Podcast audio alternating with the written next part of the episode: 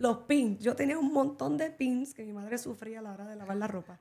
Porque yo me llenaba de pins que decía, Jesús te ama, quiere que ore por ti, viene pronto. Cosas así, decía mis pins y la Biblia en la mano. Todo lo que fuera posible por hacer que alguien me preguntara, ¿qué es eso que tienes ahí? ¿O por qué estás cargando tu Biblia? Ay, si tú me haces esta pregunta, echaste, porque tienes no que te voy a escuchar. soltar hasta que tú me escuches. Y, este, y era una desesperación bien fuerte porque todos experimentaran lo que yo experimenté en aquella montaña. Bienvenido a Neil Rivera TV.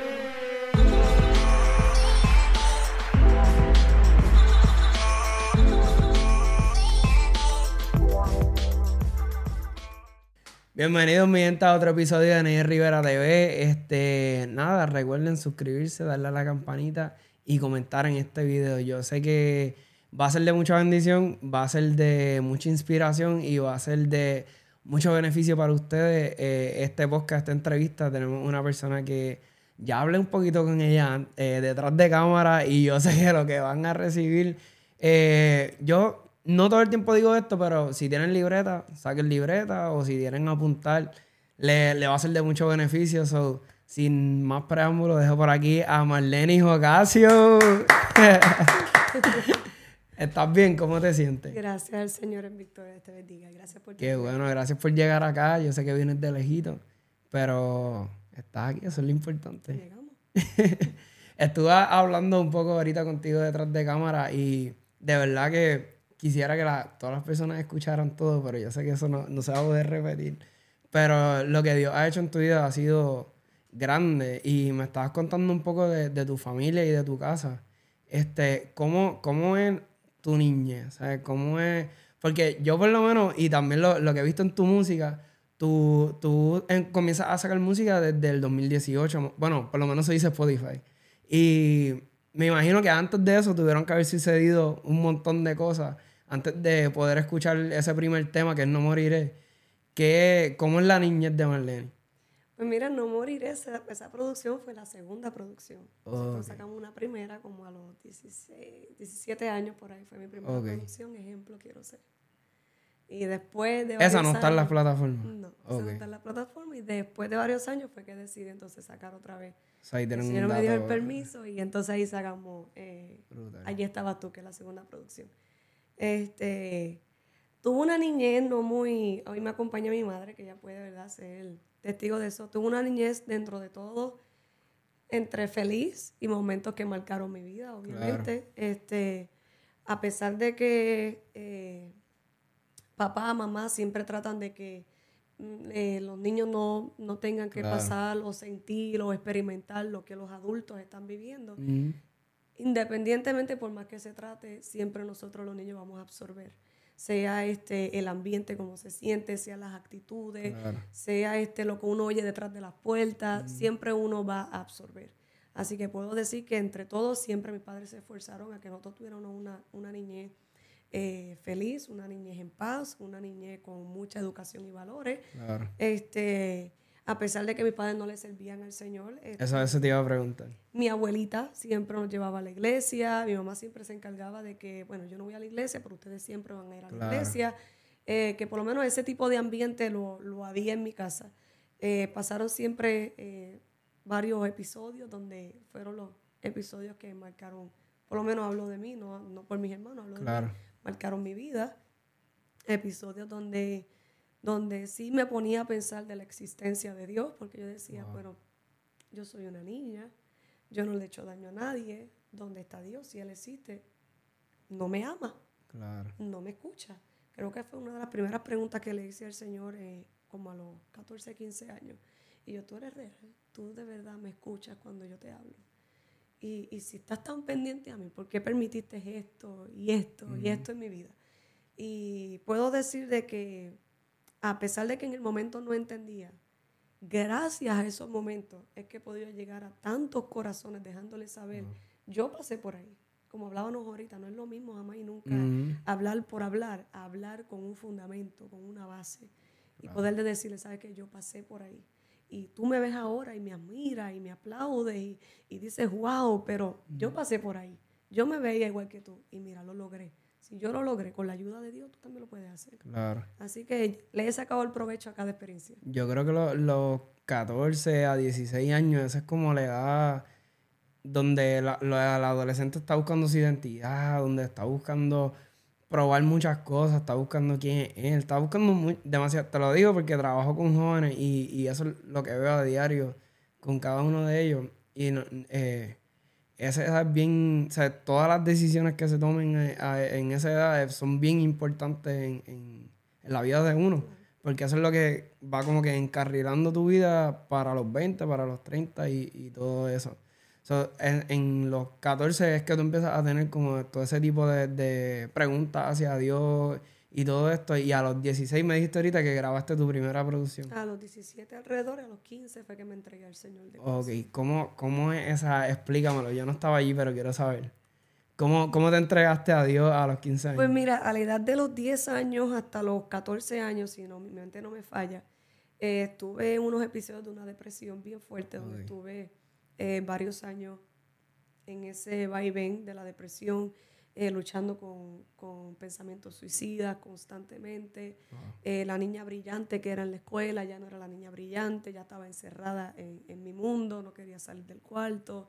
Tenía alrededor de tres psicólogos y un psiquiatra eh, tratando de ayudarme, aparte de la ayuda, la ayuda familiar, todo, tratando de tratar de sacarme a flote de la situación en la que yo me encontraba, porque era una depresión fuerte en la que yo estaba Claro. donde veía, eh, veía sombras, escuchaba voces constantemente, escuchaba voces, sea en la escuela, fuera en la calle, fuera donde sea, siempre escuchaba una voz que me decía, mátate, mátate, mátate. Entonces no era, una, no era una voz, era como miles, miles de voces que las escuchaba en mi oído y yo lo que quería era callarlas y de la única forma que yo sentía que se callaban era cuando intentaba hacerme daño. Entonces eh, llegó un punto en mi vida donde yo dije, ya, yo no quiero seguir viviendo. Entonces, no quiero seguir viviendo. Nadie me ama, nadie está conmigo, nadie me entiende, eh, nadie, Dios ni tan siquiera me ama porque si Él me amara no me hiciera pasar por todo esto. Claro. Eh, y alrededor de más o menos de 14 a 15 años, diagnostican a mi madre con cáncer terminal. Y entonces ya era como que mucho en el plato. Ya era Sí, mucho. Mi casa no le servía al Señor. Entonces, eh, imagínate una casa que no le sirve al Señor, no tiene la paz de Dios. Entonces, imagínate si con procesos difíciles que nos ha tocado vivir, estando en el Señor, y una vez se siente que se ahoga, imagínate cuando pasa procesos como estos y no está el Señor ahí. Pues fue- era fuerte. Entonces, cuando le diagnostican el cáncer a mi mamá, pues la casa completa hizo como un stop, el reloj se paró en mi casa. Wow. Pero había una ancianita que era mi bisabuela, una ancianita, que no importaba lo que estuviera haciendo nadie. Ella a tal hora, 11 de la noche, era su hora de orar. Y ella siempre estaba creyendo en que Dios iba a hacer lo que Él le prometió a ella. Ella sabía que ella no iba a partir de este mundo hasta ver esa promesa cumplirse, de ver a su casa sirviéndole al Señor. Y cuando me entraban unos episodios fuertes, yo me acuerdo que me le tiraba en las rodillas a ella llorando y ella me sobaba la, me acariciaba la cabeza y me decía, tú cantas como los ángeles. Me dice, y tú le vas a servir al Señor. Y tú le vas a cantar al Señor. Wow. Y a pesar de que es una palabra simple, pero iban respaldada con una presencia de Dios tan fuerte que me daba una paz, que aunque no entendía bien lo que ella decía, me daba una paz, que cada vez que yo sentía que ganas de explotar, a su rodilla era que yo corría. Y ahora puedo entender que era esas oraciones, esa conexión, ese compromiso, como hablábamos ahorita, ese compromiso con Dios, que aunque tenía más de 90 años, Claro. ella sostenía esa casa con sus oraciones, sin hablar mucho, con sus oraciones. Sostenía toda una casa porque durante mucho tiempo trataba de destruir la vida de mi madre, trataba de destruir la vida de mis hermanos, la de mi mamá, trataba de destruirnos a a- a como familia, rompernos. Pero cómo era que a pesar de cómo estaba mi casa, no se destruía, no se destruía, no se caía. ¿Por qué? Porque había alguien ahí orando, intercediendo. Entonces esas fueron las oraciones que cuando le llegó el cáncer a mi mamá, entonces fue que decidimos como familia visitar la iglesia. Y entonces mediante ese proceso, eh, mi madre es sana, Dios la sana, Dios le desaparece todo lo que estaba estorbando. En ese mismo momento el Señor me hace libre en el altar, nadie me puso las manos. En el momento que le entrego mi vida al Señor, y yo era rockera, no me imagines rockera. pero yo era rockera. Y me acuerdo yo que cuando fui, fui con, pues, como uno se viste, como Ajá. ese tipo, ¿verdad? De, de creencias se viste. Eso era camisas negras, uñas negras. Cara bien blanca, eh, un polvo que no es el de tu piel, este, liner negro. eh, no voy a seguir, lo pueden buscar en Google. y, este, y me acuerdo yo que, que, eh, en esa ocasión pues visité la iglesia junto a mi familia. Eh, mi papá de crianza, él no le servía eh, para nada el Señor, era ateo completamente.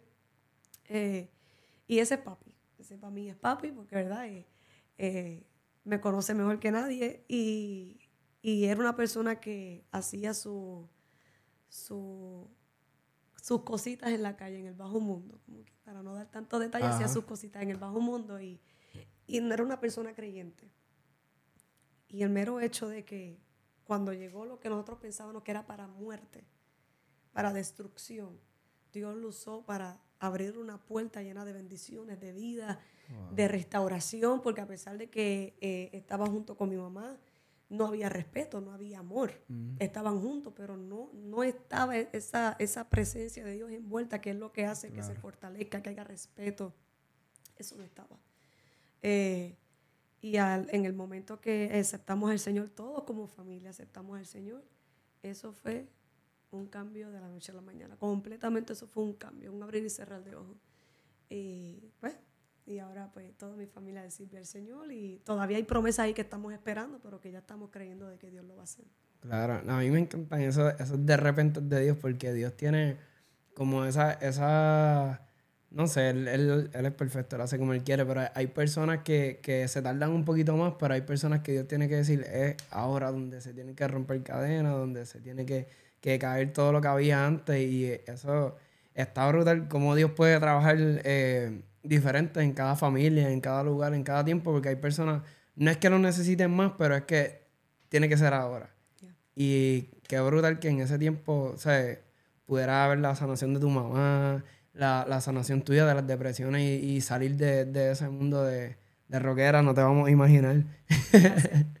Pero que Dios pudiera hacer la obra en ese preciso momento, eh, cuando llega a, a Él, ¿verdad? Y cómo, cómo vas como enamorándote o, o- o conociendo a Dios para decir, quiero componer o quiero cantarle a Él. ¿Cómo es la primera oportunidad? ¿Alguien te escuchó cantar? Pues según mi madre, eh, me decían el arroz blanco en todos lados, en la escuela, eh, porque en todos los clubes yo quería estar metida, todo lo que fuera drama yo quería estar metida, según dice ella, porque yo no me acuerdo. este, pero en cuanto a lo que es música, siempre me ha gustado lo que es actuación, lo que era baile para ese tiempo, todo eso me gustaba. Claro. Este, ya llegó un punto, pues obviamente al ser criada en el Evangelio, con los dos mundos, pero criada en el Evangelio, pues siempre se me daba una parte como niña, a cantar y todo esto, y era algo que siempre me atraía, me encantaba hacerlo. Este, ya entonces, eh, cuando estuve con los psicólogos, ya llegaba un punto en que ya yo no podía hablar ni expresar lo que sentía. Eh, se hacía bien difícil. Claro. Eh, cada vez que ellos trataban de sacarme información, de saber qué es lo que pasa, qué es lo que está pasando en mi cabeza, no había forma de, de sacármelo. Ya estaba, llegaba un punto que ya estaba trancada completamente. Y algo que una psicóloga, una de mis psicólogas, de aquel momento me dijo, cuando sientas que no puedes ni hablar, agarra papel y lápiz y escribe lo que sientes. De, yo no me acuerdo de nada más que esa mujer me dijo en todos los años que estuve con ella. Solamente eso. Cuando sientas que no puedas hablar, agarra papel y lápiz y escribe. Y así mismo, hasta el sol de hoy.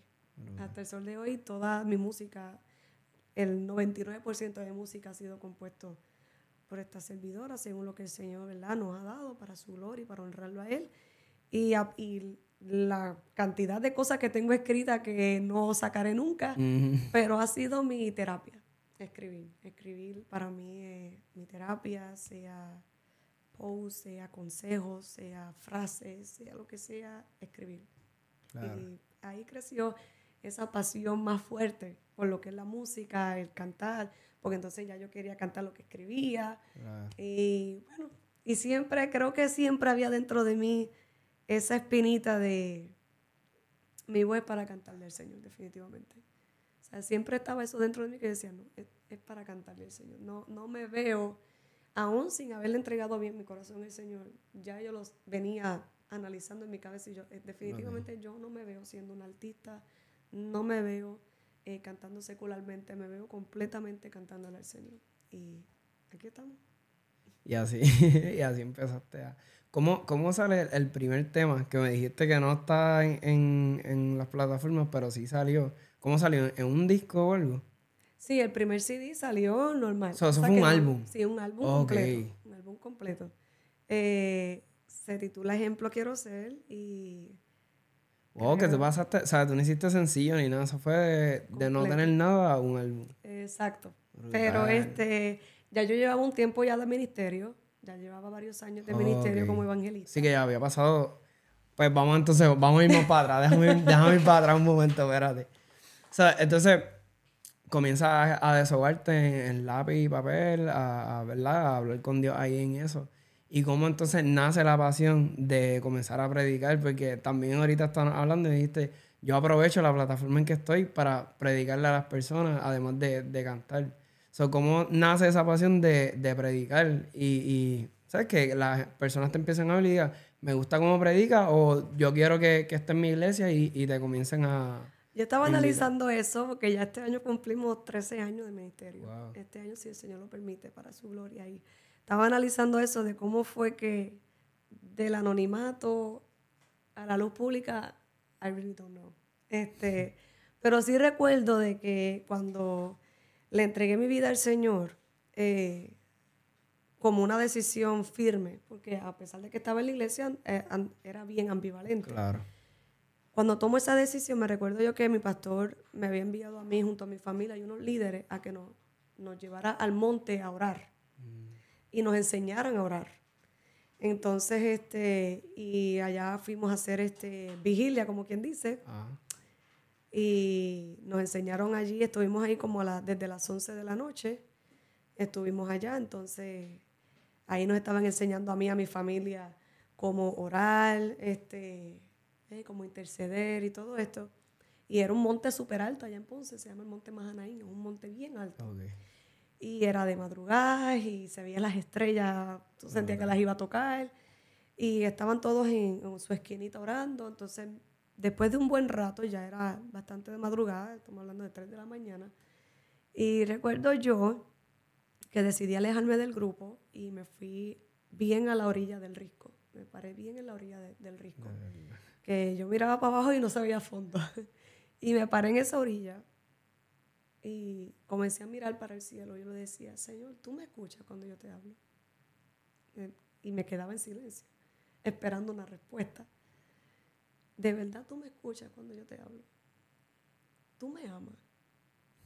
Porque mira todo lo que he pasado. De verdad tú me amas. Y le dije, yo quiero, yo quiero que por favor me des una señal que tú me escuchas. Yo te voy a cantar esta alabanza, que era la única alabanza que me sabía eh, por el poder de tu amor. Y le dije, te voy a cantar esta alabanza. Y por favor, dame una señal, como que tú me escuchas. Y después nunca más, prometo nunca más cuestionarte. Y era como las 3 de la mañana. El cielo estaba limpio, lleno de estrellas, sin nubes. Y recuerdo que comienzo a cantar. Y que si vengo a ti, Señor, y sigo cantando. Y de momento, en medio del coro, eh, comienzo a sentir algo fuerte en el ambiente.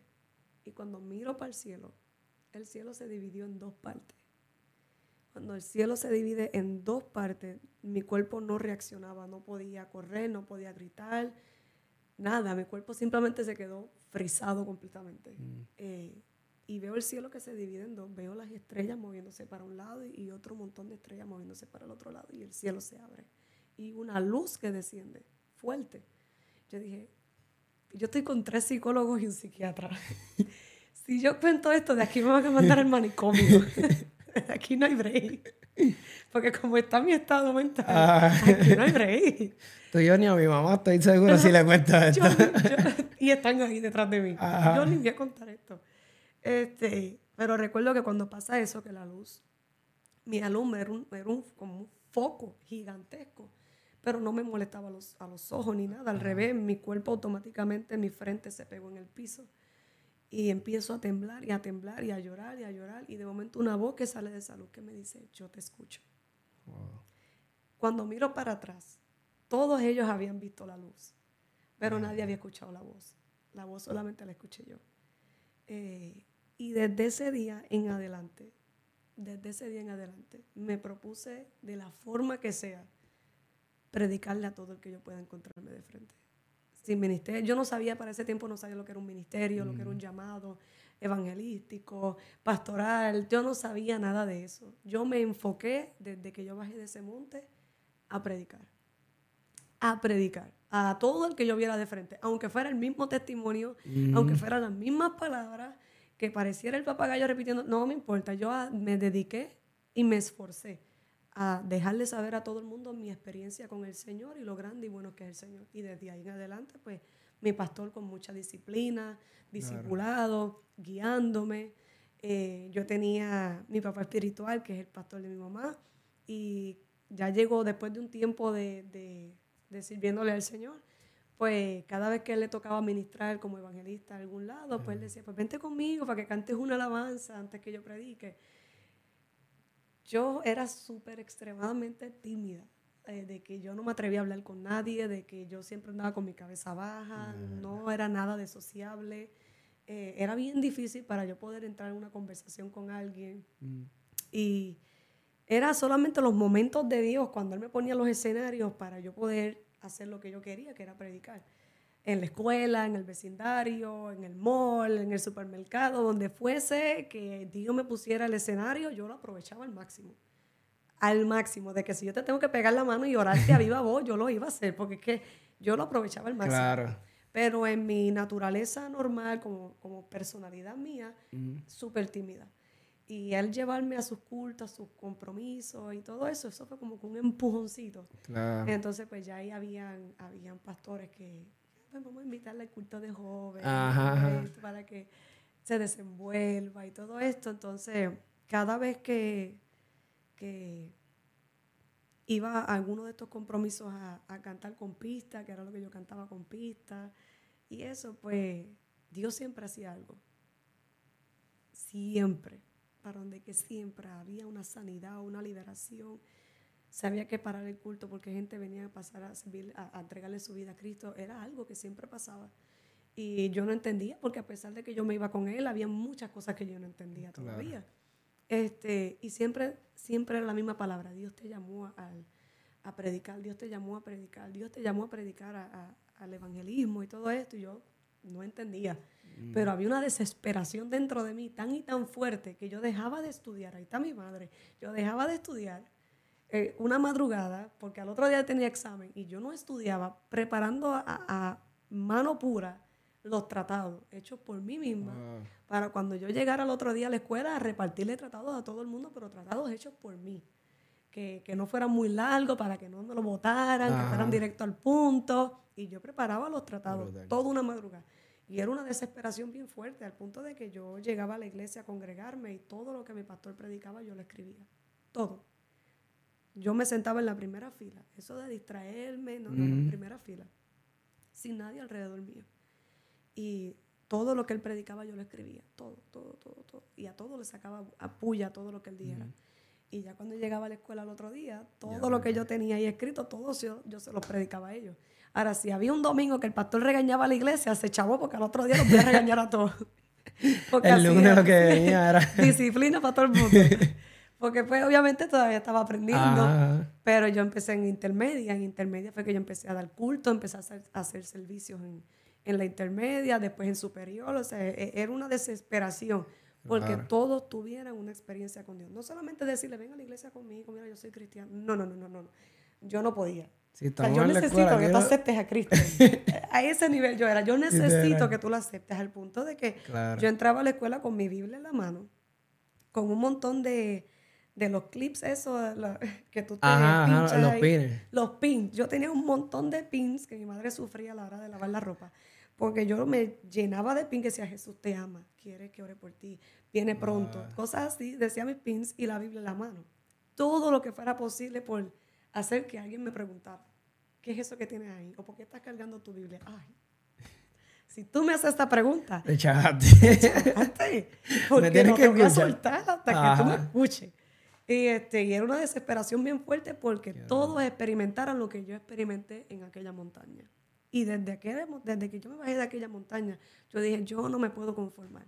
O sea, yo no puedo ir a la iglesia, sentir los pelos parados, llorar, gozarme, irme. Oh, no, no, no, no, no. Si los siervos tuyos en los tiempos pasados vieron cosas sobrenaturales, oyeron cosas sobrenaturales, dime qué tengo que hacer para sentirme así de cerca contigo. O sea, yo no quiero ser una sierva, yo quiero ser tu amiga. Y era mi enfoque, volverme uña y, mu- uña y mugre con Dios. Era mi enfoque de volverme una con Él a tal punto de que nadie me tuviera que profetizar qué decisión debería de tomar, qué camino debería de coger. Porque es que ya en mi intimidad con Dios era tan y tan fuerte que no quería que nadie me dijera qué hacer porque ya yo había hablado en oculto con Él y ya nuestra conexión es muy fuerte, que no iba a haber necesidad de que alguien me confirme nada. Entonces, quería que todos experimentaran lo mismo. Y por eso siempre mi enfoque ha sido de que hasta que algo pase. Cada vez que alguien me dice, pero es que ya, no, ora hasta que algo pase. Clama hasta que algo pase. Hasta que algo en el ambiente, hasta que algo tus ojos experimenten, tus oídos experimenten, tu cuerpo mismo carnal experimente que algo de verdad está pasando. Claro. No, no te conformes con 30 minutos. Bueno, ya lloré lo que tenía que orar, pues ya terminó. No, no, no, no, no. Hasta que algo pase. No, pero es que mañana trabajo. Hasta que algo pase. Porque yo he sabido irme, a- yo sabía irme a la escuela sin dormir, por horas largas sin dormir. O irme para el monte a orar y de allí bajar, prepararme para la escuela. O levantarme a las 4 de la mañana para poder ir al templo oral y de ahí vestida de escuela me iba de allí directo para la escuela. Y esos sacrificios, como le pueden decir, esos tipos de sacrificios, ese tipo de, de compromiso, me ayudó a experimentar a Dios de una forma tan y tan fuerte que creó una dependencia total de Dios Claro. y no de la tierra para nada. No tenía necesidad de depender de la tierra o del hombre para nada. Me obligó a tener una dependencia completa de Dios. Por eso yo siempre he dicho que cada vez que en medio de todo eso, porque en todo eso yo pasé mis procesos, Mm. en cada una de esas experiencias yo también pasaba mis batallas, viendo la gloria de Dios y sintiendo los ataques del infierno fuertes. Eso no lo voy a descartar, pero aquí le damos la gloria a Dios en todo. Eh, pero si algo yo he podido eh, aprender es, y esto vuelvo y digo, esto es algo mío que se puede volver controversial, pero es mío. Y, y es que el proceso siempre va a durar, dependiendo de ti. Siempre. Porque Dios puede decir, ok, este proceso te va a durar tres días. Esto es lo que el cielo determinó que tiene que durar tu proceso. Pero humanamente, ¿cuánto tú vas a soportar el proceso? Mm. Hay procesos que se supone que se acaben en tres días y el ser humano es tan terco y tan impaciente que hace que los procesos se duren meses. Y yo llevo meses aquí, llevo años en esto y Dios dijo, "Se- es- tú eras para salir de ese proceso hace tiempo. Pero tu falta de compromiso, tu impaciencia, tu falta de conexión han hecho de que, y la Biblia está llena de ejemplos, de procesos que eran para terminarse rápido, pero la impaciencia del hombre ha hecho que se alarguen. Entonces, algo que yo misma aprendí en, en todo eso que el Señor me ha venido enseñando en cada uno de mis procesos es que, ¿para qué voy a ponerme a llorar si ya estoy pasando por él? ¿Para qué me voy a quejar si ya estoy aquí? El diablo no tiene parte, ni suerte, ni dominio, ni control sobre mi vida. Mm. Si algo que la Biblia me enseña es que Dios permite, Dios es quien da la orden, Él es el que abre la puerta. Y si Él, y si Él es el que lo permitió, ¿para qué yo voy a pelear? Ahora, mi primera reacción cuando comienza un proceso difícil es, ¿qué tú quieres que yo aprenda? Yo, yo quiero salir de esto ya. Literal. O sea, ya yo, no, me- yo no me quiero quedar más tiempo del que no debería quedarme. ¿Qué tú me quieres enseñar? Dirígeme, porque me, me está doliendo y sé que si me pongo a llorar bajo el dolor que estoy sintiendo, se va a extender más. Claro. So, dime qué tú quieres que yo aprenda para pasar ya esta copa rápido y salir de este proceso ya. Y eso yo creo que ha sido la clave para que hay gente que me dicen, con todos estos procesos y, y pruebas que pasaste, esto para que estuvieras apartada. Hay gente que me han dicho que hasta con problemas de identidad, que se supone que estés lejos de Dios. ¿Cómo es que tú le estás sirviendo a Dios? Porque aprendí a que mi vida la controla Dios y que todo lo que Dios permite en mi vida es con algún propósito. Claro. Algo Él me quiere enseñar. Yo siempre he dicho que lo que a mí me ha educado, lo que a mí me ha capacitado y lo que a mí me ha hecho fuerte, no han sido mis días buenos. Mis días buenos son para celebrar, para gozar, para gritar. Esos son mis días buenos, son para eso. Pero mis días malos son los que han hecho la- el carácter mío que tengo hoy. Claro. Y son mis días malos los que yo le doy gracias a Dios, porque sin esos días malos no tuviera la capacidad y el carácter de resistencia que tengo hoy. Sí, para poder adorar y, poder llevarle esa, eso que la gente ve como bonito en un altar, pero no fue tan bonito cuando uno lo, estuvo, lo estaba recibiendo allá en intimidad. Eso es así. O sea, ahí algo que, que sucede en tu vida y eh, yo entiendo, según lo que yo escuché, te digo lo que yo escuché. Lo que, me- lo que no es un bechi, ¿sabes? No, no sé si viste la, la entrevista de Grace, no es un bechi, no es un, un bochinche, es- es- era como modo testimonio. So, que pues, cuando tú empiezas a, a- a predicar y empiezas a, a salir a ministrar y eso, pasa algo fuerte en tu vida. No sé si quieres, ¿puedo entrar ahí? Vamos, vamos. Cualquier cosa yo lo pico. no hay problema. Este, que eh, saliste a ministrar eh, a, no sé en qué país era, tú te recordarás de eso. Y allá sucedió algo fuerte en tu vida que no sé, marcó tu vida. Me imagino que fue un antes y un después en tu ministerio. Y me imagino yo que tuviste que virar sola para atrás y todo. ¿Te recuerdas de ese día? ¿Podemos hablar de eso? Claro, claro. Este, uf. Eh, pues mira, ese proceso ya alrededor de como, diría yo como uno, ya estaba en superior, 17 años más o menos, eh, 18, ya um, el Señor venía advirtiendo que iba a suceder. Eh, a través de muchas personas con sueños y revelaciones, veían que me sucedía lo que me sucedió. Este, eh, yo en mi, en mi aspecto personal también había tenido cierta, cierta experiencia en sueños, pero como yo soy bien piqui para eso, ¿verdad? Pues yo decía, Señor, si de verdad es tuyo y si de verdad esto me va a suceder, tú, tú guardarás de mí. Tú, tú Claro. sabrás lo que tú haces. Era casi siempre mi oración. Tú sabrás lo que tú haces. Eh, no voy a ponerme a pelear con tus planes y, y tu forma de trabajar. Tú sabrás lo que haces. Claro. Si tú crees que yo estoy fuerte y capaz de soportarlo, pues vamos a hacerlo. Vámonos con todo. Si tú crees que yo puedo, entre tanta gente que hay, si tú Ah. crees que yo puedo, pues vamos. Eh, pero después, eh, eso después se nos olvidó a todos, pasó un tiempo y ya, ya eso no estaba ni en el pensamiento, ya tenía como unos 21 años. O sea, eso, eso sucede a qué edad? En la high. Ya tenía 20... O sea, pero la, 21, la- 22. lo- los sueños y todas esas cosas cuando hablaste 17, con Dios. 18. Oh, ok. Y ya como a los 21 y 22 fue que, que, Ok. que vino a suceder. Este, Sí que pasaron años. y entonces este, ya yo estaba obviamente ya en el ministerio bien activa. eh, y para resumirlo, eh, había salido un evento bien grande, un evento donde se habían salvado alrededor de casi mil jóvenes. Wow. Es un- una cosa gigantesca. Una, bueno, una de yo puedo decir, de las veces que yo he predicado, yo creo que fue una cosecha de las más grandes. Y yo me sentía caminando en el aire, yo sentía, wow, Señor, entre tantos vasos. Y me escogiste a mí para, para recoger esta cosecha. Yo estaba bien feliz. Yo no sé si hay gente que se emociona, pero yo lloro y me emociono cuando veo aunque sea una vida entregándose al Señor. Yo me emociono, porque yo digo, si yo estoy así, yo no me quiero imaginar el fiestón que hay en el cielo. Claro. Eh, y me acuerdo yo que de- yo estaba sola en ese viaje, obviamente. Este, y me acuerdo yo que yo se lo contaba a mi familia, yo estaba bien emocionada y todo esto. Y ya después entonces sucede lo que sucede. Obviamente una persona que, que, que no quiero entrar mucho en detalle, porque obviamente, pero sí conocía, sí había compartido con la persona, sí, ¿sabes? No, era un, no era un desconocido ni nada de eso. Este, pero puedo decir de que en el momento que, el que yo creo que marcó el antes y después, fue cuando sus manos estaban estrangulándome. Eh, yo sentía literalmente, yo sufría mucho de asma, soy una persona asmática, y tú le trates de quitar un poco el aire, eso es mortal. Este, y me acuerdo yo que yo comenzaba a gritar en mi mente a mi mamá. Era como que una reacción ya, eh, mami, ayúdame.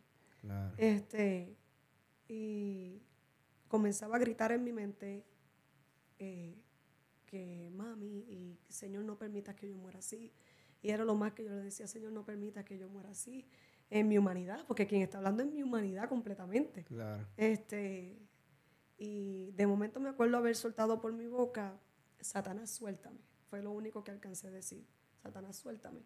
Y cuando dije eso me apretó más duro todavía, más duro. Y ya yo no tenía fuerzas para, para tratar de, de Sí, forcejear nada. Ya la fuerza completa. Cuando sentía que ya me estaba yendo, sentía que estaba entrando como en un sueño profundo, ahí entonces siento la libertad en mi cuello y algo me decía, corre. Y yo corrí. Así como estaba semidesnuda, descalza, yo corrí. Yo comencé a correr, comencé a correr. Este, y haciendo el cuento corto, pues entonces logré salir para Puerto Rico, eh, reunirme con mi familia. Mi familia no les había contado a ellos absolutamente nada, no les quise contar a ellos. Wow. Eh, porque obviamente al ser hija mayor eh, y ser la que está ministrando en la casa, es la ministra de la casa, era como que ese... Mi abuelita ya no estaba para ese tiempo, ya ella había partido con el Señor, so, era como que parte del pilar de la casa, de- de- después de mi mamá también yo, entonces no quería mostrar ese- esa vulnerabilidad que yo sentía en ese momento, ese quebranto que yo sentía. Claro. Eh, pero al ser normalmente mi personalidad una personalidad tranquila, eh, sumisa, eh, alegre, as- me considero y según lo que dicen, Ah.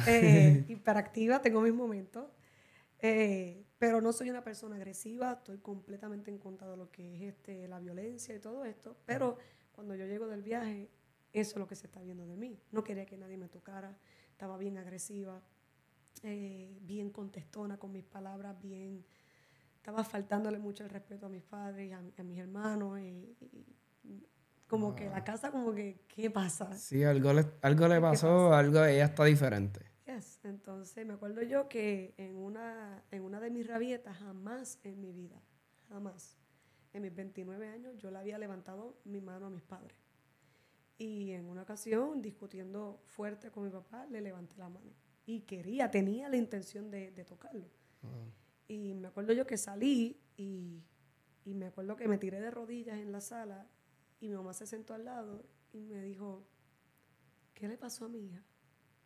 Tú no eres mi hija la que salió de aquí.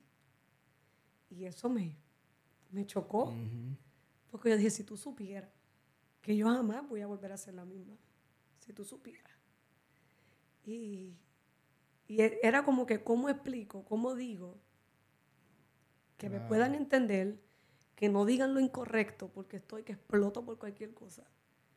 Y cómo les digo a ellos que lo único que quiero es gritar, salir corriendo, gritar, morirme, eran los deseos que yo tenía en esos momentos y con una agenda corriendo, Oh. porque mi agenda seguía corriendo, pero no sabía cómo abrir la boca, no sabía cómo dejar, So, seguía yendo a las iglesias después de eso y todo.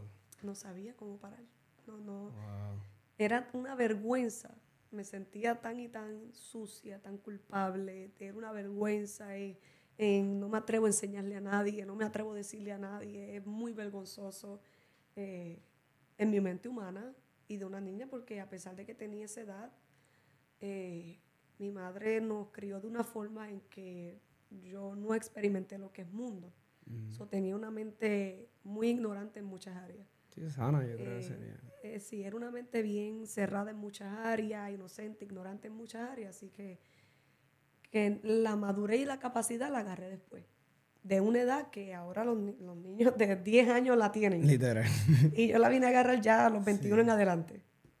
Y pues, después fue que tomé la decisión, eso fue como para el mes de agosto, y en el mes de noviembre fue que Wow. entonces me atreví a abrir la boca y contarle a Casi mi- cuatro a meses mi después. Ya que ya no podía más, ya, ya era algo que empezaba a tener muchas pesadillas, eh, no quería salir sola, eh, tenía muchas alucinaciones, sentía que estaba volviendo a caer en lo mismo de donde Dios me había sacado. Y ahí fue que yo dije, no, yo tengo que hablar, pues yo no puedo volver otra vez al, estado donde yo estaba. Ujú.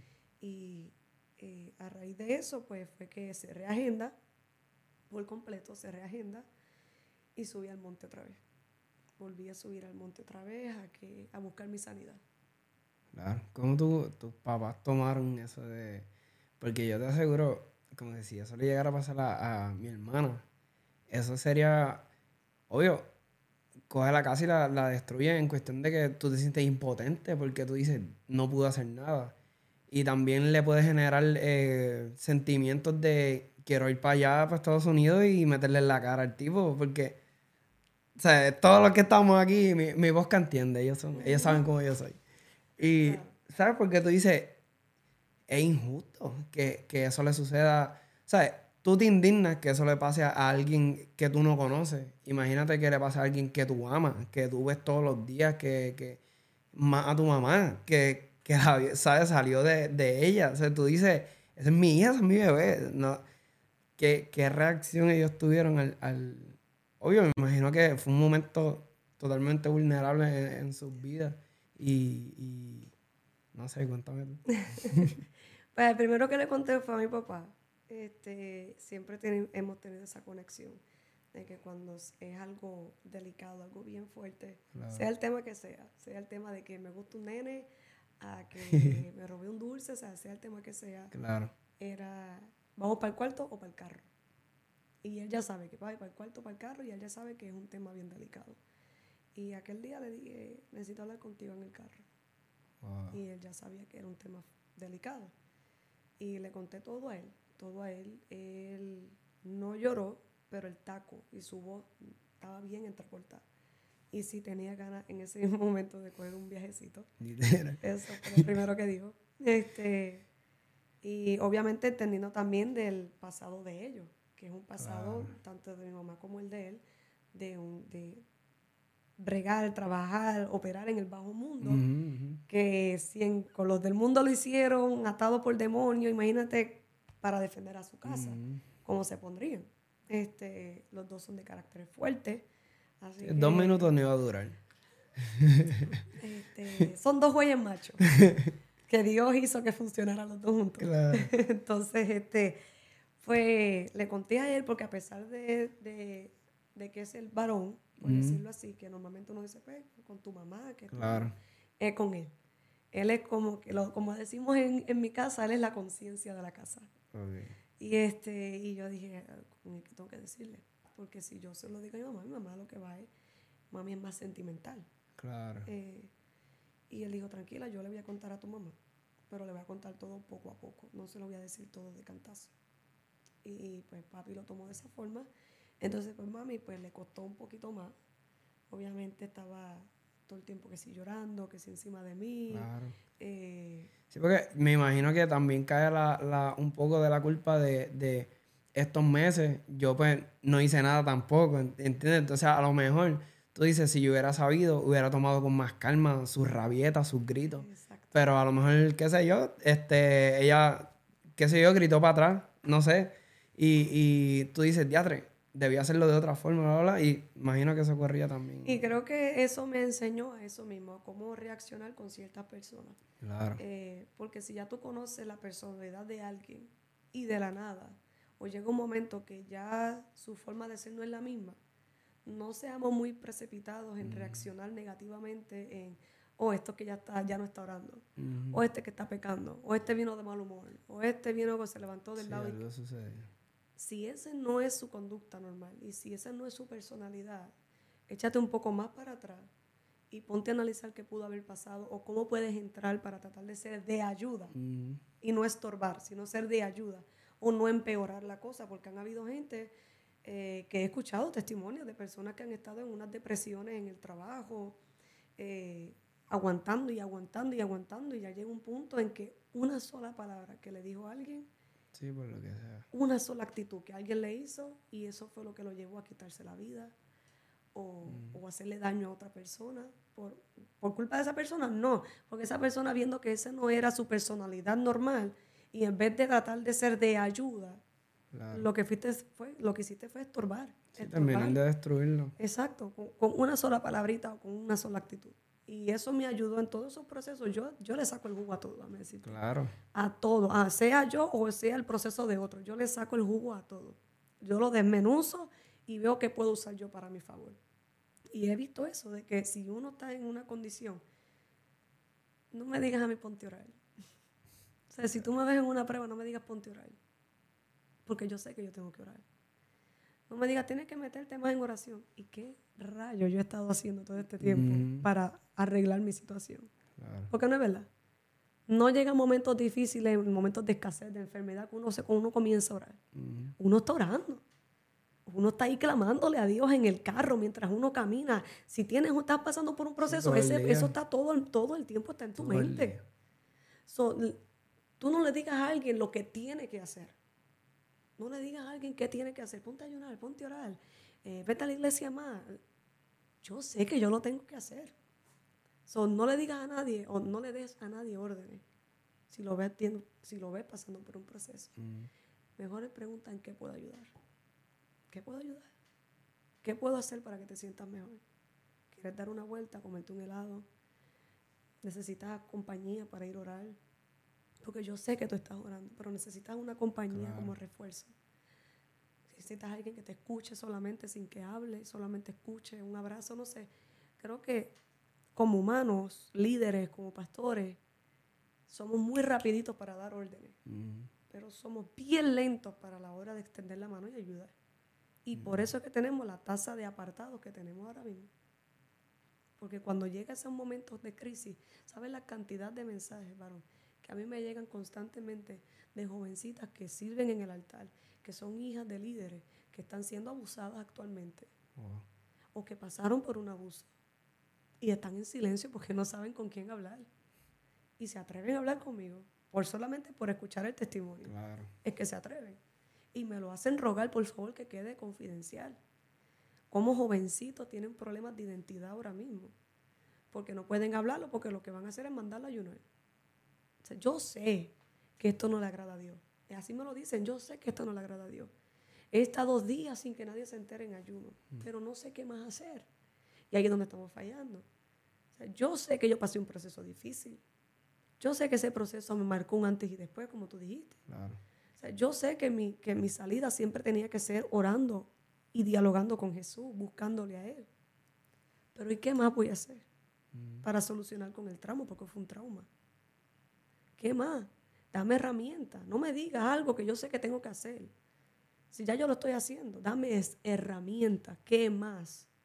O sea, debo hablar con alguien, debo comenzar a practicar un deporte, que, eh, escribir, ¿qué, qué tengo? Dame herramientas. Sí, otras cosas. Porque no, no solamente, y yo soy bien pro al Instituto BOA, Biblia, oración y ayuno. Para mí, ese es nuestro fundamento y eso no se va a cambiar. Pero debe de haber, o sea, debe de haber conferencias para cómo lidiar con trauma, para cómo lidiar con problemas de identidad, para cómo lidiar con, con, con, con lo que está. Mi juventud, mi generación está batallando fuerte con ciertas, con ciertas opresiones como es la pornografía. O sea, ellos saben que está mal, pero ¿cómo lo rompo? Porque yo oro, voy a la iglesia, leo la Biblia, pero de tiempo en tiempo llega esta tentación. ¿Qué hago? Dame herramientas. ¿Entiendes? Entonces, pues, eh, entendí como, como sierva, puedo decir, como hija de Dios, entendí que hace falta más trabajo. Y si nadie lo está haciendo, pues déjame entonces hacer algo yo. Yo creo que a veces se nos olvida un poco que el, el evangelio es, es- es pro la gente. Y a veces tú hablas con, con ministros, personas, y tú le dices, como que, ¿cómo te va? Y ellos dicen, pues si no fuera por la gente, bien. Y se nos olvida que la, en la posición que nosotros estamos de, de, eh, bendecir a otras personas en cuestión de, de, de los que cantan, los que predican, los que son ungieres, toda esa es pro la gente. ¿Sabes? Ese, esa primera impresión que tú recibes. Y yo creo que a, a veces, por los mismos afanes de la vida, se nos olvida la, la compasión también. Porque hay, hay una historia que la tengo bien presente y es que cuando, cuando Jesús multiplica los panes y los peces, pero antes, la Biblia dice que cuando él baja del monte, él vio a la gente y sintió compasión de Se ella. movió en compasión. yes. Y es como que, pues eso debería existir en nosotros. eh, o vivir, o no sé, ser más fuerte en nuestra vida. Para nosotros poder ver a alguien y en vez de rápido criticarlo, juzgarlo, gritarle, movernos en compasión de, no, hay algo en ti diferente. Y Jesús como que, ¿qué necesitas? ¿Hay paralítico? Pues no, vamos, vete caminando. ¿Ciego? Pues no, vete viendo. Y esa, esa parte específica de, de, de la compasión, yo creo que cuando dice que el, el, el amor en muchos se enfriará, muchas personas piensan que, que va a ser eh, el secular, y sí, está pasando en el mundo, pero yo creo que a veces también dentro de la iglesia se, se ha enfriado un montón y es... Y no, no, tiene que ser ni hasta en, en eso, puede ser simplemente hasta en, en tu hermano, que lo viste y, eh, y no, no lo saludaste, no le diste un abrazo, no, qué sé yo, ese día llegaste molesto y se te olvidó decirle un Dios te bendiga a alguien. Y está bien, qué sé yo, no todos los días vamos a llegar en 100, pero a lo mejor ese día tu hermano necesitaba de ti y en quien único confiaba era en ti y tú por tener esa actitud ya le cerraste la puerta. Y ya ese hermano no, no se va a abrir contigo de, de la forma como, como él se quería abrir. So, cuando, cuando pasas tu proceso y, y todo esto, me dijiste ahorita que subiste al monte. ¿Qué experiencia tuviste allá en el monte? No se volvió a abrir el cielo, por si acaso. Ah, No se volvió a abrir el cielo. Ah. No, no, ya. Una vez y ya. Hay algo bien interesante que, que- interesante que quería aportar sobre eso, sobre lo que acabas de mencionar, en una de mis historias, como, como punto para poder hablarlo siempre sobre lo que es la compasión. Porque si hay algo que aprendí, lo he hecho mío, me la vivo y lo menciono donde quiera que voy. Y es que me encanta lo que significa compasión y el significado de lástima. Porque los dos tienen el mismo principio, pero con un final diferente. Eh, lástima significa sentimiento de tristeza por la condición de alguien, por la condición triste de alguien. Pero compasión significa sentimiento de tristeza por la condición triste de alguien, pero que te mueve a hacer algo al respecto. Y la Biblia en ningún momento, mira que yo busqué, nunca menciona a Jesús moviéndose en base a lástima, de darle pena a la condición de la gente. No, siempre dice y Jesús moviéndose en compasión. Y Jesús moviéndose en compasión. Y haciendo Jesús esto por compasión. Siempre era la palabra compasión. Y decía, espérate, ¿por qué lo menciona tanto como una personalidad ya, una característica ya de Jesús? Y cuando veo el significado es que Jesús sí le ponía triste, sí se entristecía, sí se conmovía por lo que veía claro. pero no se podía quedar quieto. Y yo dije, si esa es una de las características de Jesús, yo quiero eso también. Yo quiero que me dé tristeza lo que a Él le da tristeza, que me duela lo que a Él le duela y que me impulse a hacer algo al respecto. Y creo que han habido veces donde mi mundo se me está cayendo encima, literalmente encima. Y he, sali- he sabido salir de mi casa con mi mejor sonrisa, porque es que nadie tiene culpa. Eh, hay gente que, ¿verdad? Dice mucho, eh, lo que tú estés pasando no se lleva al trabajo. Trabajo es trabajo. Y no importa cómo tú te sientas, tú tienes que siempre tratar bien a tu cliente. Tu cliente Claro. no tiene culpa de lo que tú estés pasando en tu vida personal. Y yo lo agarro eso para mi vida como ministro. El altar no es para yo desahogarme y yo soltar mis cargas allí y tirar las indirectas si estoy molesta con alguien. mm, El altar no es para eso. Eh, y cuando salgo a la calle, trato de que siempre la gente me vea con una sonrisa. Eh, han habido veces que mucha gente, mucha gente me han preguntado, muchacha, ¿pero qué? ¿Que tú nunca tienes problemas? tú siempre te estás sonriendo, tú siempre te ves bien, te ves siempre alegre. Y yo, pues mira, sí, estoy llena de problemas. mm, Pero he entendido de que cada uno de ellos el Señor tiene el control. Cada uno de ellos el Señor tiene el control. Es mi, es, es mi fe. Tú tienes el control en esto.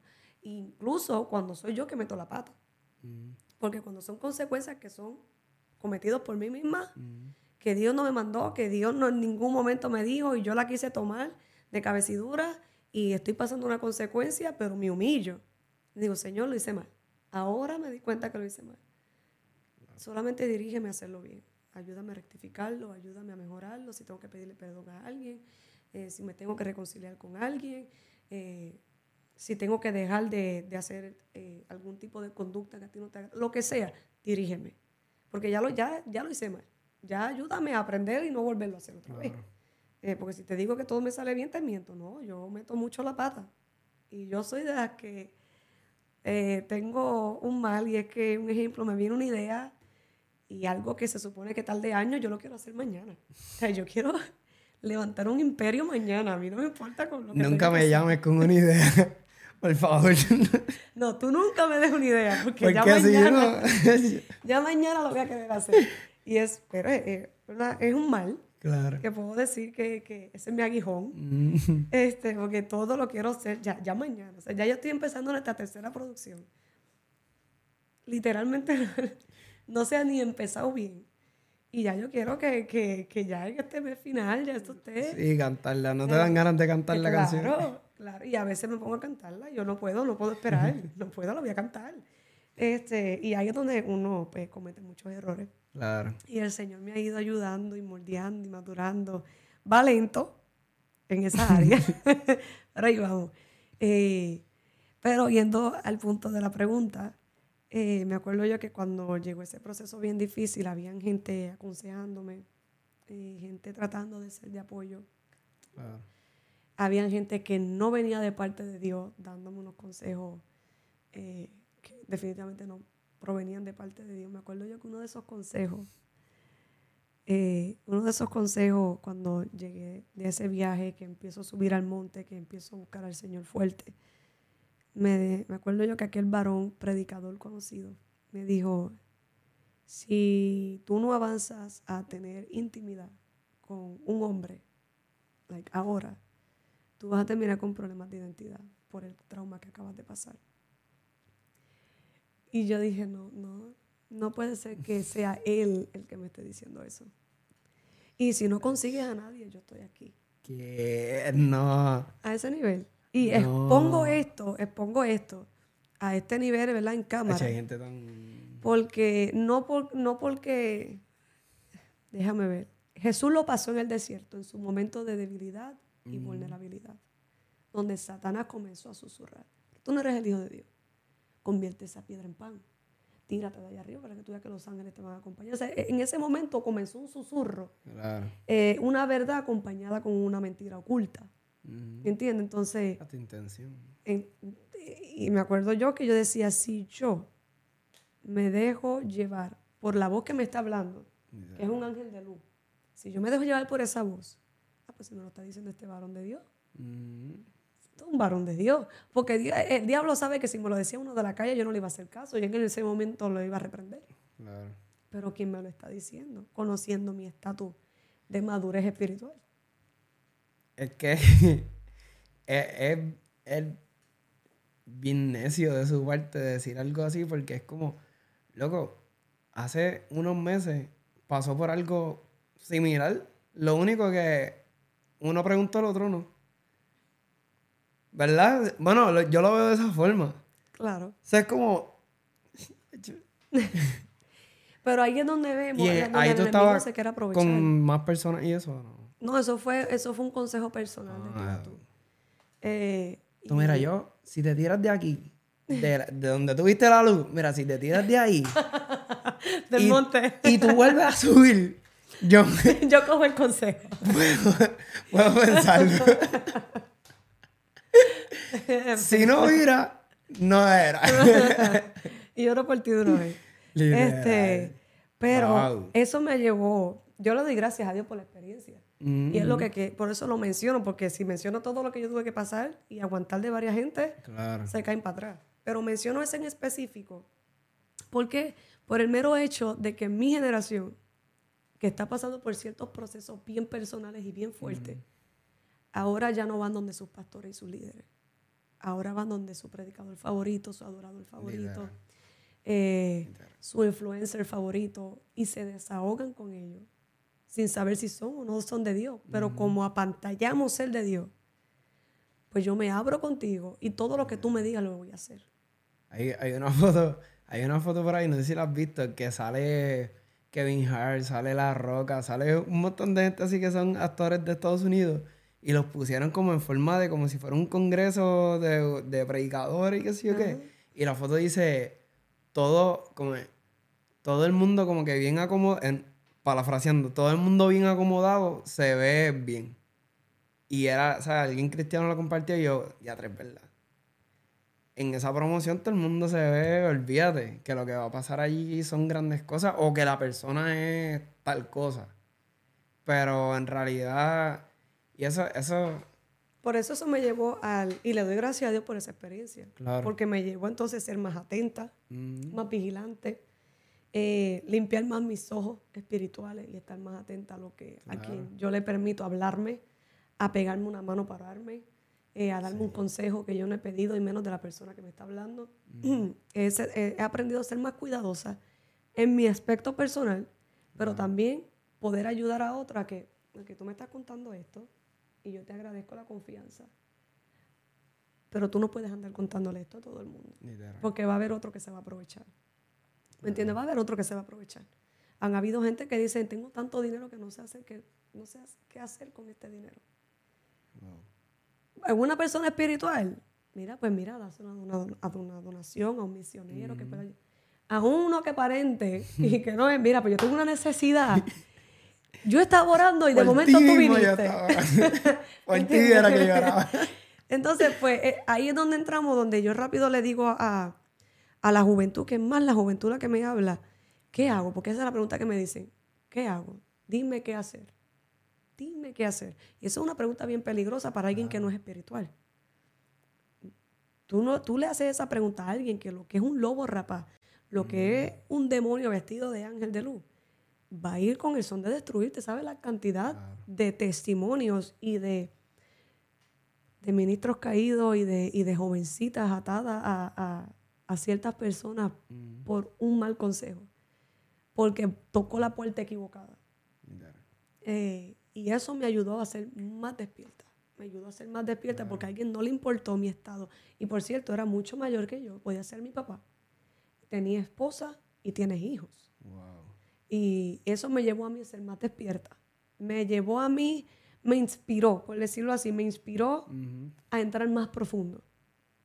Yo decía, yo no he entrado a la profundidad que definitivamente que yo necesito. Claro. Y me, me inspiró a entrar tan y tan profundo que yo le dije, Señor, que yo pueda distinguir a la distancia, no de cerca, no cuando ya yo hable con la persona, no, no, no, no, que desde la distancia yo pueda discernir quién viene y quién no viene de ti, para ver si desde que viene bajando de la montaña lo recibo con un plato de comida o desde que lo voy bajando de la montaña me ponga mi armadura para pelear, que yo pueda saber distinguir.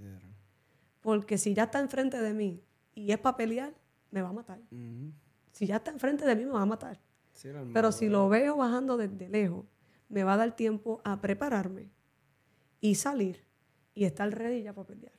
Claro. Entonces, y eso me llevó a eso mismo, a tener ese tipo de conexión con el Señor que yo creo que la iglesia debería de ser su enfoque, que es el discernimiento de espíritu. Poder distinguir qué mensaje está saliendo del altar, si es de Dios, no es de Dios, ese consejo viene respaldado con la palabra. Yo digo que consejo que no respalde la palabra, ese consejo no sirve. Porque aquí, quien le sirve al Señor, lo que yo piense, lo que yo creo, lo que debería ser, para mi entender, no sirve. Aquí lo que importa es el consejo de Dios y el consejo bíblico. Más nada. Más. Así sea el pastor, sea el líder, sea quien sea, el consejo que tú me des a mí, lo que tú me prediques, lo que tú me cantes a mí, tiene que ir respaldado con la palabra. Hay música que yo le doy skip. Ujú. Le doy skip porque es que yo digo, eso no viene respaldado con la palabra. Hay palabras que, que hasta la Biblia condena y tú me estás haciendo a mí de que yo lo apruebe y yo no lo voy a aprobar. Punto. Ahí yo no voy, es que yo pienso de que, que los tiempos han cambiado. No, no, no, no, no. Dios sigue siendo el mismo. Y hay música que yo no voy a apoyar. Punto. Sea eh, eh, música de violines, o sea música rockera, sea lo que sea. Música que no tenga una base bíblica, yo no la voy a apoyar. Predicaciones que no, sea del predicador que sea, por no mencionar nombres, sea de los varones de Dios que sea grandes en la palabra. Si un domingo tú me traes un mensaje, pudiste haber traído 99 buenas, pero si tú me traes un mensaje que no va respaldada por la palabra del Señor, es basura. Yo no quiero una palabra de, de- de motivación. Claro. Yo necesito palabra, porque a la final eso es lo que a mí me va a sostener. A la final eso es lo que me va a dar la salida a mí. Y a la final es lo que me va a llevar al cielo. Punto. Tu palabra motivacional no me va a llevar al cielo. Es lo que le está escrito lo que me va a llevar al cielo. Ese, va- ese es mi filtro. Claro. Entonces, este, ya después de ver todo este movimiento, yo dije, definitivamente, yo necesito ir al monte.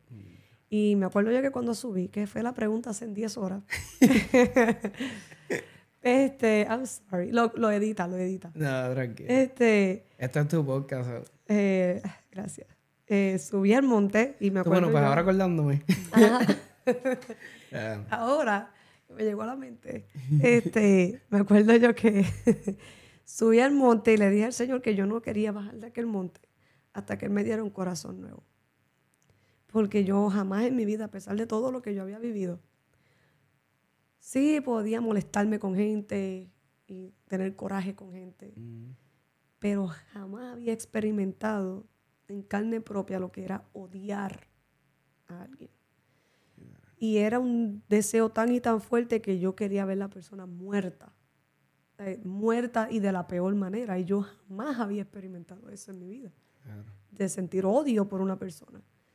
Eh, y yo dije, no, es momento de cerrar la agenda, es momento de subir al monte. Mm, Y entendí que, entendí que yo necesitaba un estrujón del espíritu. Y me acuerdo yo le dije, Señor, este corazón ahora mismo como está, está podrido. Está tan herido, tan herido, que en vez de buscarle una sanidad, lo que hice fue que lo infecté más y está podrido.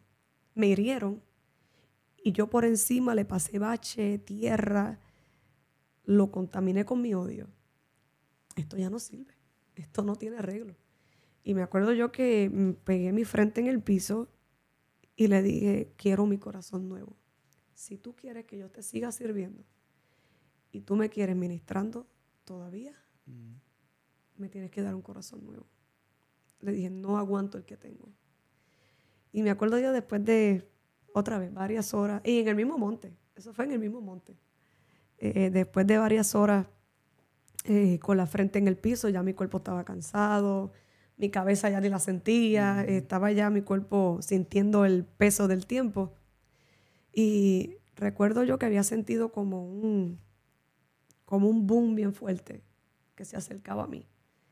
Y de momento sentía como que alguien se me había parado al lado a orarme, a pegarme la mano en el pecho, como tienden mujeres y varones a orar por alguien. Y sentí esa mano en el pecho. Y sentí esa voz eh, a mi espíritu que me susurraba y me decía, te voy a dar tu corazón nuevo. Y de momento siento como esa mano que sentía en mi pecho se mete dentro de mi pecho. Mira mi hermano, yo acabo de parir a mi hija y el dolor es igual o peor de lo que yo sentí cuando se me metió esa mano en el pecho.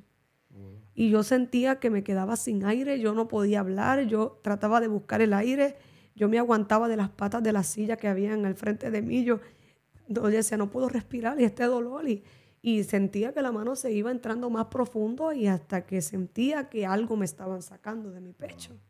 En el momento que siento todo esto en el espíritu, en el momento que yo siento que me arrancan el, el corazón, que ahí mismo siento que me fui en blanco. Entonces oigo la voz que me dice, recibe tu corazón nuevo. Cuando siento el cantazo en el pecho, siento un cantazo y que quedé ahí como en descanso. Quedé en descanso y empiezo a reírme. Empiezo a reírme, yo sentí una paz que yo sentía que estaba caminando sobre el aire. Yo estuve allí tres días y yo sentía estaba caminando sobre el aire. Yo estaba, yo bajé de ese monte ready para reprender demonios, para predicarle a una multitud. Claro. O sea, yo estaba ready ya. A ese nivel de paz y libertad yo sentía. Wow. Después de tres días, pero lo sentí. Eh, tanto estuve hasta que lo recibí. Eh, y me llevó a ser más fuerte. Ahí en cuanto a la composición, ahí fue que entonces salimos consigo de pie. Con allí estabas tú. Te- no moriré. Todo, todo fue Todas salieron de ahí. todo del mismo proceso. Sobreviviré, eh, todas, todas salieron del mismo proceso. Todo, en su mayoría, todas salieron de ahí y yo dije, no, estamos ready, aquí estamos ready. Y yo dije, definitivamente había algo en mí que yo no sabía que tenía. Y ahora entiendo el por qué Dios me pasaba por procesos difíciles. Porque es que había algo en mí que yo ni yo, ni yo mismo me estaba dando cuenta. Así que siempre que alguien me dice, pero ¿por qué a mí? Mira, Dios está viendo algo en ti que tú no estás viendo en el No espejo. visto. Pero hay algo dentro de ti que Dios dice, él, ella tiene la capacidad de soportarlo. Y es algo que siempre trato de decirle a todo el que me escribe cuando está con ansiedades, depresiones, luchas espirituales. Mira, de tanta gente, Dios ve algo en ti que tú puedes soportar. Dios ve una capacidad en ti que no la ha visto en otro. Y le digo, y como le digo a todos, si Dios te escogió a ti para pasar por este proceso, como escogió a Job y a tantos más en la Biblia, es porque tiene la capacidad de aguantar, de soportar, de crecer, de madurar y de ser un vaso en las manos de Dios para el tiempo que estén viviendo. So, hay alguien ahora mismo, que siempre se lo dejo saber a todos, hay alguien ahora mismo encerrado en su cuarto, batallando con lo que tú estás batallando, esperando que alguien le diga, te entiendo. Esperando que alguien le extienda la mano y te diga, ¿sabes qué? Te entiendo. Yo pasé por ahí. Así que trata de pasar rápido el proceso porque necesitas predicarle a alguien de lo que tú viviste para que también crezca. Y es lo que yo me meto en mi mente para ayudar a otro y cuando alguien me viene a tocar la puerta pidiendo el mismo consejo, se lo dejo saber. Y creo que ha funcionado. Literalmente, lo hemos visto en, en cada tema, en cada prédica, en cada cosa que, que Dios te permite hacer en, en- ¿verdad? En, tu ministerio y eso. Que está bien, estamos ahí todavía, aguanta una pregunta más. Es que me siento en la responsabilidad de, de preguntarte esto, pero ¿qué le pudieras decir a todas las personas que nos están viendo? Que, ¿verdad? En base a lo que tú has vivido, en base a lo que has este, experimentado en tu vida, que, ¿verdad? Que, ¿Cuál sería tu consejo, ¿sabes? En, en general, en todo tu testimonio de vida. Yo sé que es como que bien extenso y has pasado un montón de cosas. pero como que tú sabes, siempre que veo a una persona, como que este es mi consejo para, para él. De tanto que pudiera decir, usando mi, mi vida personal, pon la mirada en Dios. Pon la mirada en Dios. Sí es bueno eh, apoyar ciertos ministerios, admirarlos por alguna de sus cualidades, sea su voz, sea su talento en, en instrumento o su forma de impartir la palabra. No, no es malo decir, oh, este es mi favorito, este me gusta. Eh, pero la mirada puesta en Dios Claro. porque tanto yo como cualquier otro puede fallar. Nuestras vidas no son perfectas, nuestras vidas tienen toda una historia que contar detrás de vestidores. De Claro. bastidores, este, si yo creo que si cada ministro nos sentamos a quitarnos nuestra careta, porque hay que decirlo así, todo, todo ministerio tiene su careta puesta a la hora de subirse a un altar. Claro. Y si todos nos quitáramos la, la careta, la historia fuera completamente diferente y creo que muchos terminarían bien desilusionados. Por eso mi consejo siempre principal es pon la mirada en Dios. Él no te va a fallar, no te va a desilusionar. Al revés, cada día siempre te va a sorprender con un detalle hermoso, nuevo. Eh,